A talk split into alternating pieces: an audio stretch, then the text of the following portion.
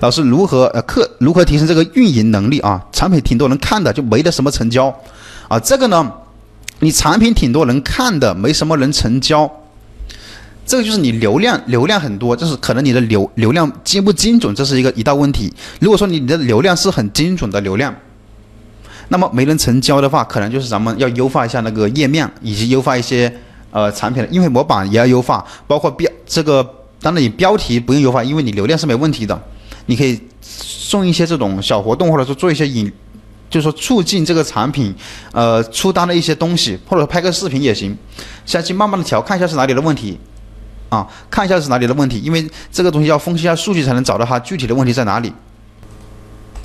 老师，如果是免费上门揽收的城市，所有的渠道都是同一人揽收吗？这个同一人揽收吗？这个看情况吧，看他是派派什么人来啊。因为这是人家物物流公司的事情啊，派谁来？反正到时候你选择揽收的话，会有人联就打电话联系你的。我我第四层级产品需要多少个品比较合适啊？啊，这个跟你产多少个产品没关系的，跟你多少个产品没有关系的。像这个啊，就是你产品的话，你当然也不能太少啊。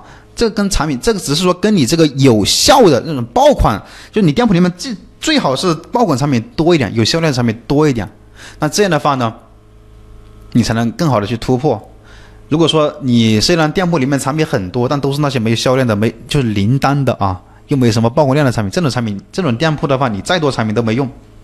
最最好是那种有效果的测款成功的产品啊，才才才行，好吗？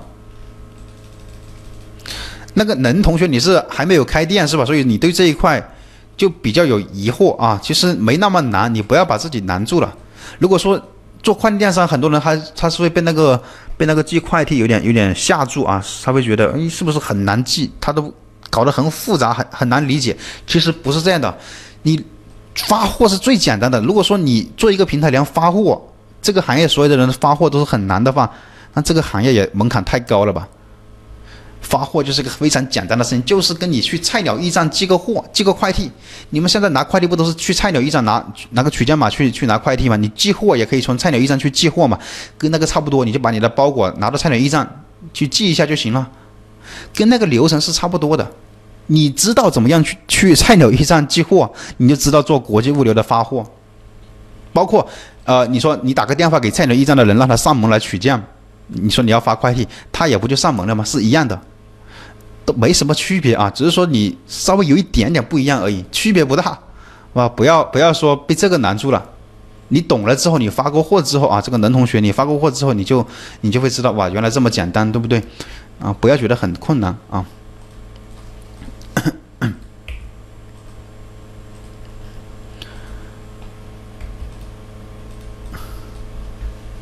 有一款产品呢，刚上架的时候啊，出单就特别特别厉害。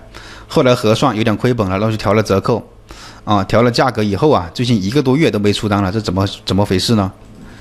啊，这是因为呢，你改了价格之后啊，你改了价格之后，它是其实这种产品都是有一些影响的。